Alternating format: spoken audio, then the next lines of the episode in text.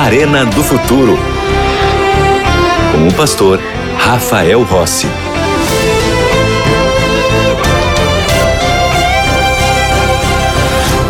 Já estamos de volta com o programa Arena do Futuro e eu tenho um convite especial para você para se inscrever e ser aluno da melhor e maior escola bíblica do mundo. É isso mesmo, a Escola Bíblica da Novo Tempo. Eu tenho aqui nas minhas mãos o estudo bíblico Apocalipse Revelações de Esperança.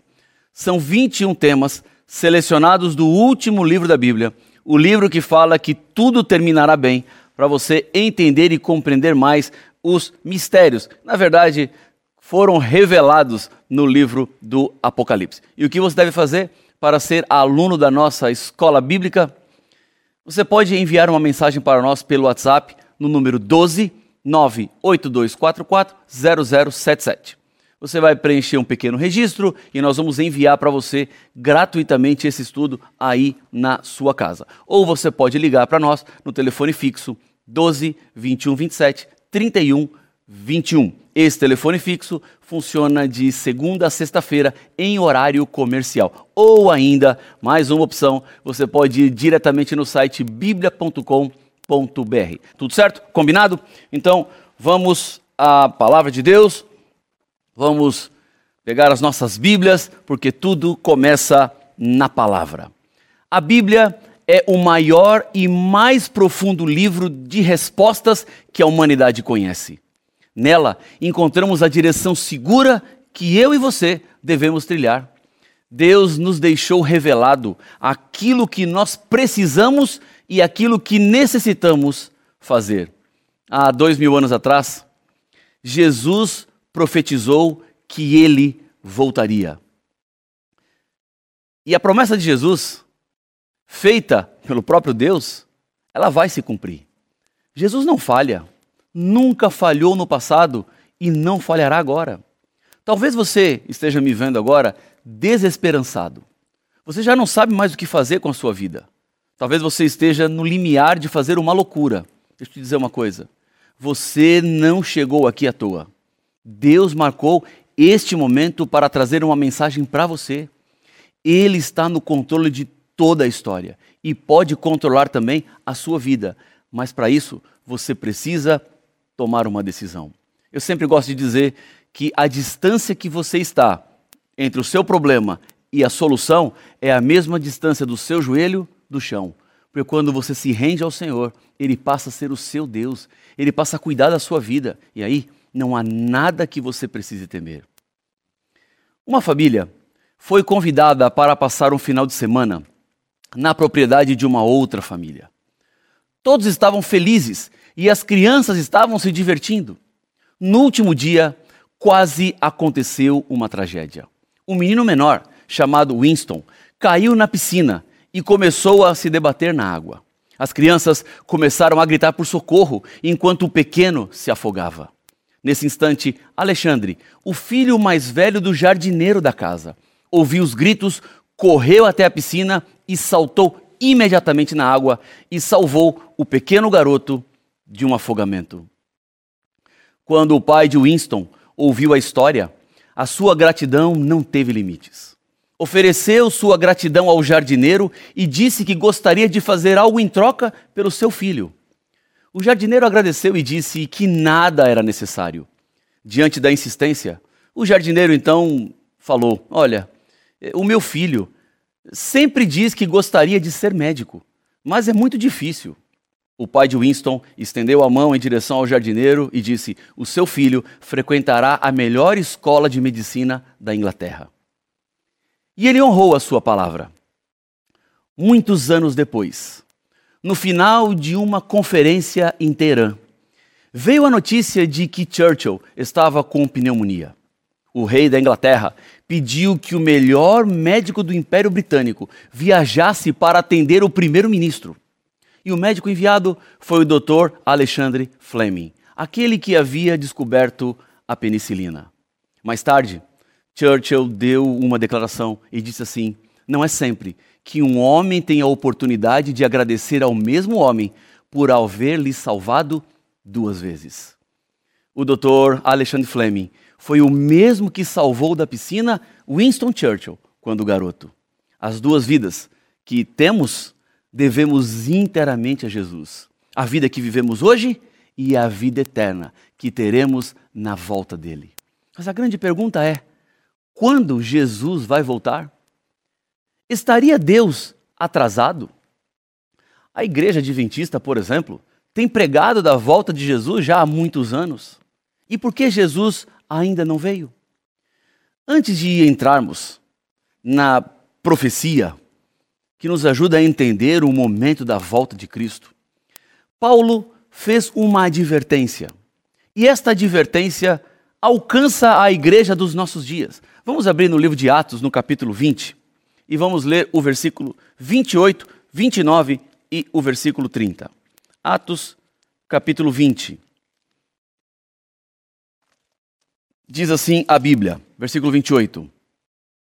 Atendei por vós e por todo o rebanho, sobre o qual o Espírito Santo vos constituiu bispos, para pastoreardes a igreja de Deus, a qual ele comprou com o seu próprio sangue. Eu sei que depois da minha partida entre vós penetrarão lobos vorazes que não pouparão o rebanho. Verso 30. E que dentre vós mesmos se levantarão homens falando coisas pervertidas para arrastar os discípulos atrás deles. Paulo estava profetizando sobre transtornos que ocorreriam na história da igreja cristã falsos guias religiosos introduziriam na igreja ensinos contrários ao da Bíblia. Com isso, muitos seriam enganados por essas manifestações externas, mas também haveria um problema interno. Roma perseguiu e matou muitos cristãos, mas depois mudou a estratégia para mesclar paganismo e cristianismo. Ambos cederam em suas doutrinas e liturgias. A lei de Deus, nesta época, foi adulterada. A doutrina do perdão foi desfigurada. A intercessão de Jesus, então, diminuída. O verdadeiro estado dos mortos deu lugar à ideia da vida depois da morte. É por isso que nós precisamos nos voltar à palavra do Senhor para entender exatamente o mundo no qual estamos vivendo. Existem forças antagônicas, a verdade e a mentira a palavra de Deus e a palavra do engano. E diante dessas muitas vozes, precisamos ouvir claramente aquilo que Deus tem para nos dizer. A situação do mundo cristão já foi profetizada. Deus já nos advertiu. Mas também nós temos a saída e a solução que está em viver de acordo com a revelação do Senhor. O profeta Daniel, viveu nos dias do Antigo Testamento. Ele viu lá atrás o crescimento, a queda e a restauração do cristianismo. O que nós estamos testemunhando hoje já foi antecipado por Daniel 600 anos antes de Jesus. Daniel, que era um estudante das Escrituras, antecipa para nós o quadro de tudo aquilo que está por vir. Quando Daniel esteve na Babilônia, ele entendeu uma profecia dos 70 anos de cativeiro que Jeremias havia dito. Ele sabia que o final do período estava chegando e por isso Deus lhe deu uma visão. Esses 70 anos de cativeiro era o tempo que o povo de Israel ficaria em Babilônia. Mas Deus vai dando outras mensagens a Daniel. E as mensagens não se referiam apenas aos dias de Babilônia, mas eles chegam até os nossos dias. Vamos à Bíblia, Daniel capítulo 8, versículo 12. Vamos ver este verso na palavra de Deus. Daniel, vamos lá para o Antigo Testamento, capítulo 8, versículo 12. Diz assim a palavra do Senhor. Daniel 8 e o verso 12. O exército lhe foi entregue com o sacrifício diário por causa das transgressões e deitou por terra toda a verdade. E o que fez? Prosperou. Lançar por terra a verdade significa que cristãos foram levados à morte porque eles decidiram viver de acordo com a verdade. Lembra? Exatamente o que Paulo disse que aconteceria também nos dias finais. Mesmo diante disso, Deus mantém tudo sob o seu controle. Exatamente, a história passa pelas palavras do Senhor. E não são apenas aspectos gerais da história, mas Deus entra em particularidades específicas. Isso me diz que seria impossível e improvável que um ser humano acertasse tanto quanto os profetas bíblicos acertam.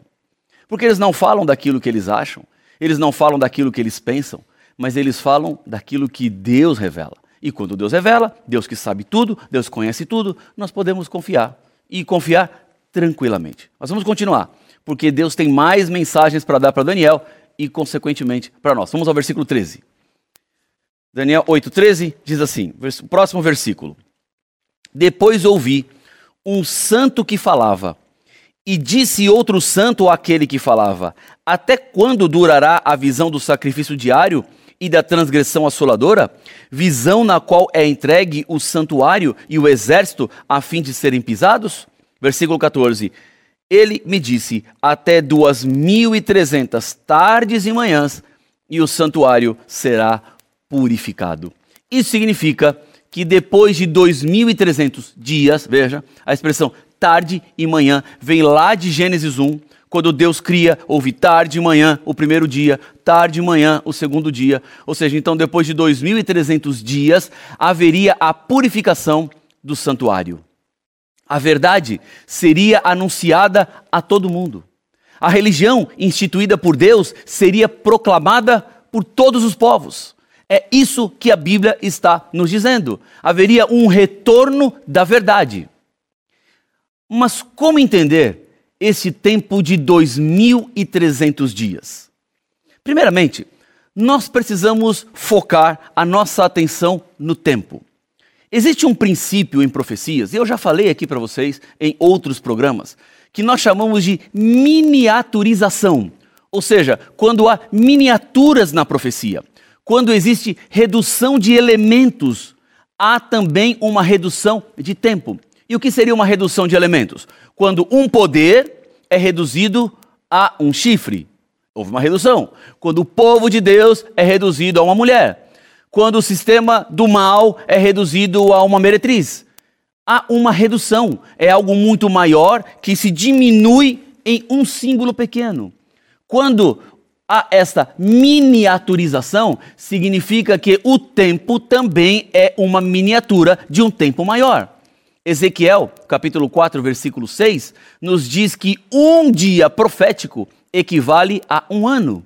Em outras palavras, o que a Bíblia está nos dizendo é que o santuário seria purificado depois de 2.300 dias, que na verdade são 2.300 anos.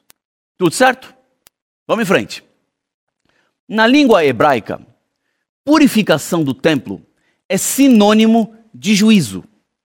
A verdade seria restaurada entre as nações da terra quando o juízo começasse no céu. Então, Deus levará todos os seres humanos para o julgamento. E este juízo que Daniel está vendo aqui tem a ver com o céu, com o santuário que está lá no céu. Vamos então interpretar esta visão. Daniel, ele orou no capítulo 9 porque ele não havia entendido o que havia Deus revelado na visão. Veja só comigo o versículo 22 e 23 do capítulo 9 de Daniel. Diz assim a Bíblia: Ele queria instruir-me, falou comigo e disse: Daniel, Agora saí para fazer-te entender o sentido. No princípio das tuas súplicas saiu a ordem, e eu vim para te declarar, porque és muito amado, considera, pois, a coisa e entende a visão. Daniel, então, foi animado pelo anjo. E o anjo diz: Você é amado por Deus. Você, Daniel aqui, mas o você do anjo também se refere a você que está me vendo, a nós que estamos aqui. Todos nós somos amados por Deus. E Ele nunca nos abandonará.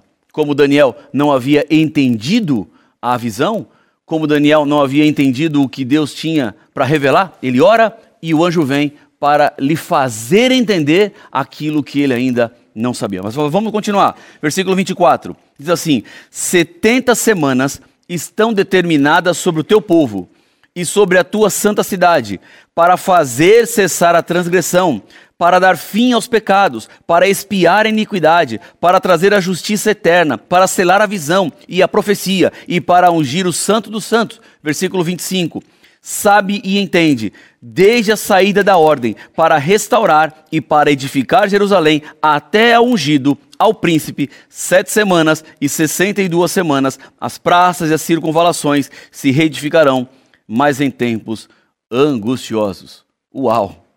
Como é que nós vamos entender tudo isso aqui? É preciso ir passo a passo. Vamos bem devagar para que você compreenda exatamente o que Deus tem para nós nesta visão aqui que ele deu a Daniel e que agora está explicando. Veja, esta visão, ela se estenderia até o tempo do fim. Ela chegaria até os momentos finais da história. Os serviços do santuário terrestre deixaram de ter validade na cruz. Uma vez que a profecia trata do fim, o santuário a que ela se refere é o santuário celestial. A profecia de Daniel 8 e 9 revela as datas específicas da vida do Messias.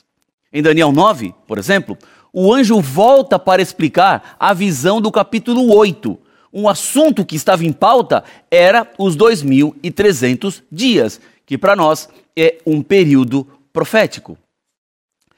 Este tempo de 2.300 dias ou 2.300 anos estava dividido em duas partes.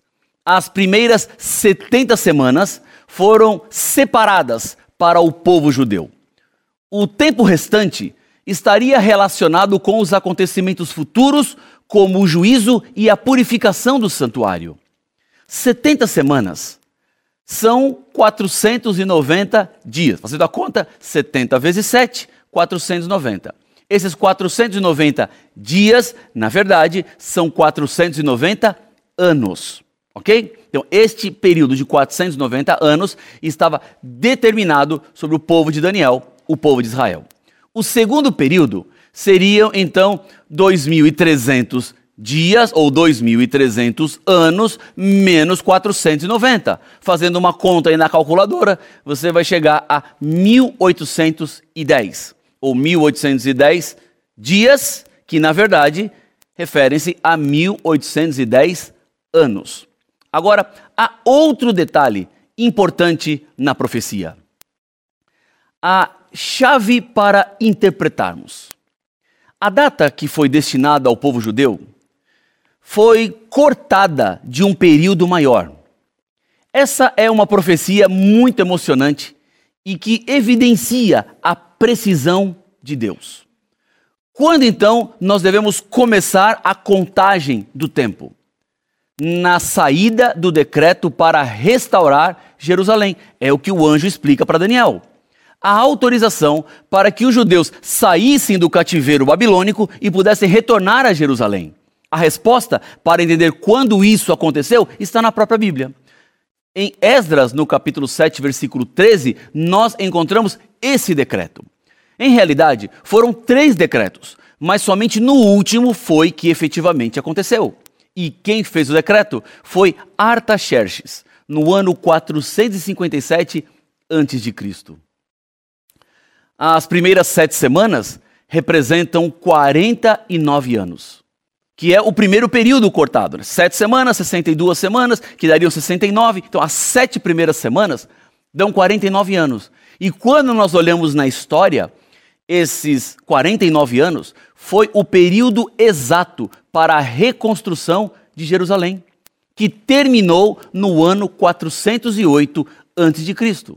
As 62 semanas representam então 434 dias, que na verdade são 434 anos. E começam a contar então a partir do ano 408. A linha do tempo da história não tem zero. Do ano 1 antes de Cristo, nós vamos para o ano 1 depois de Cristo. E fazendo a conta, você vai chegar no final desse período de 69 semanas, exatamente no ano 27 depois de Cristo. De acordo com a Bíblia, nesta data seria o aparecimento do Messias. Não foi o nascimento de Jesus, porque Messias significa ungido. Foi exatamente nesse ano que Jesus foi ungido, que Jesus foi batizado. Jesus trabalhou na carpintaria de José até os 30 anos. Só então ele começa a cumprir o papel de Messias por três anos e meio. Veja, há um outro detalhe que precisamos entender com relação a essa metade da última semana, porque são 62 semanas, primeiros sete, veja o que diz a Bíblia, versículo 26 e 27 de Daniel, capítulo 9. Diz assim: olha depois das 62 semanas, então 7 mais 62, então são 69 semanas, será morto ungido e já não estará, e o povo de um príncipe que há de vir destruirá a cidade e o santuário, e o seu fim será num dilúvio, até ao fim haverá guerras, desolações são determinadas. Verso 27. Ele fará firme aliança com muitos.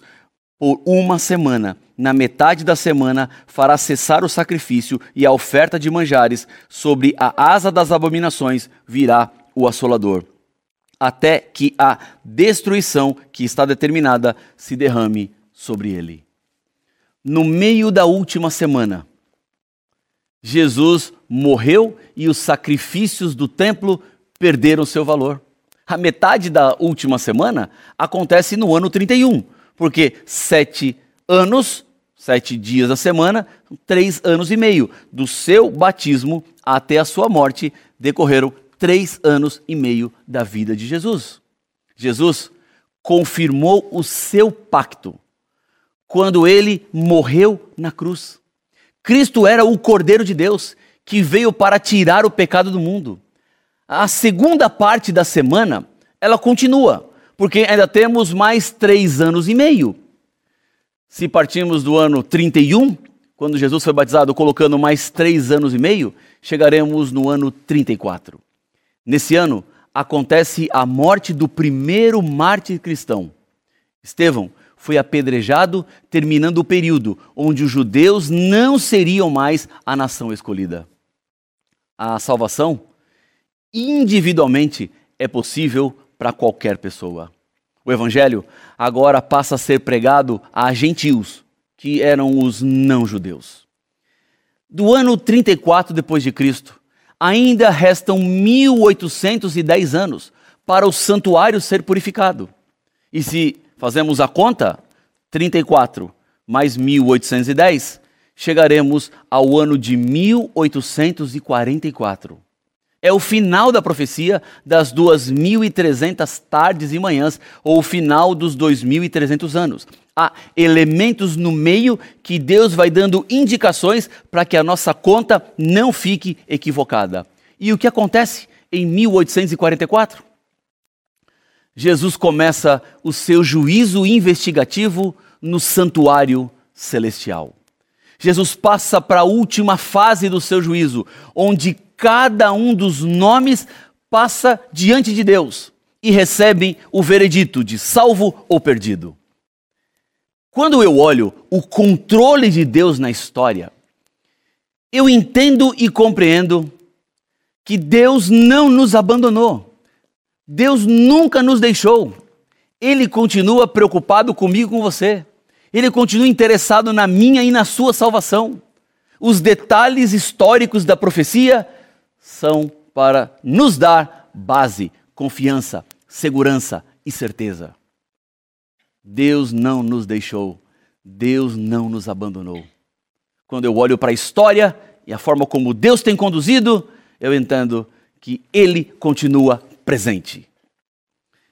Essa profecia de Daniel 8,14 é a última profecia com data marcada na Bíblia a partir dela, Jesus pode voltar a qualquer momento. O juízo é um chamado à fidelidade. O tempo está acabando. Por isso, a minha pergunta para você é: qual será a sua decisão? O que é que você vai fazer com tudo o que você ouviu neste programa? Eu sei que são muitas datas, são muitos detalhes, e 457, e vai para 408, e vai para 27, e vai para 34, e vai para 31, e depois chega em 1844. O que eu estou mostrando para você é que no cronograma divino, tudo está de acordo com aquilo que Deus planejou. E agora, o que Deus mais espera é a entrega do seu coração e da sua vida nas mãos dele. Não se demore. Não deixe para depois. Porque daqui a pouco pode ser tarde. O que você tem é este momento. E é por isso que você precisa decidir-se por Cristo Jesus. É por isso que você precisa procurar uma igreja. Vá no site encontreumaigreja.com.br, ache aquela que está mais próxima da sua casa e visite uma das nossas igrejas. Esteja junto com outras pessoas que professam a mesma fé. Dê este passo, porque Deus está com as mãos estendidas, pronto para lhe alcançar. O sacrifício de Cristo Jesus na cruz mostra que Ele controla o mundo e Ele hoje quer ser o Senhor da sua história e da sua existência. Feche os seus olhos, vamos juntos orar. Senhor, ao olharmos para a profecia, vemos como o Senhor conduziu cada detalhe da história. E é por isso que eu entrego este teu filho, esta tua filha que ora comigo neste momento. Alcança cada um deles com a tua graça, com o teu poder, com o teu amor e as leve para mais próximos do Senhor. Pai, se há alguma coisa que está impedindo uma decisão, por favor, ajude essas pessoas a resolverem para que se unam à tua igreja, pertençam ao seu povo e se preparem para a tua volta. É o que eu lhe peço em nome de Jesus. Amém. Deus abençoe sua vida. A gente continua aqui juntos na Novo Tempo, o canal da Esperança. Bênçãos, até mais.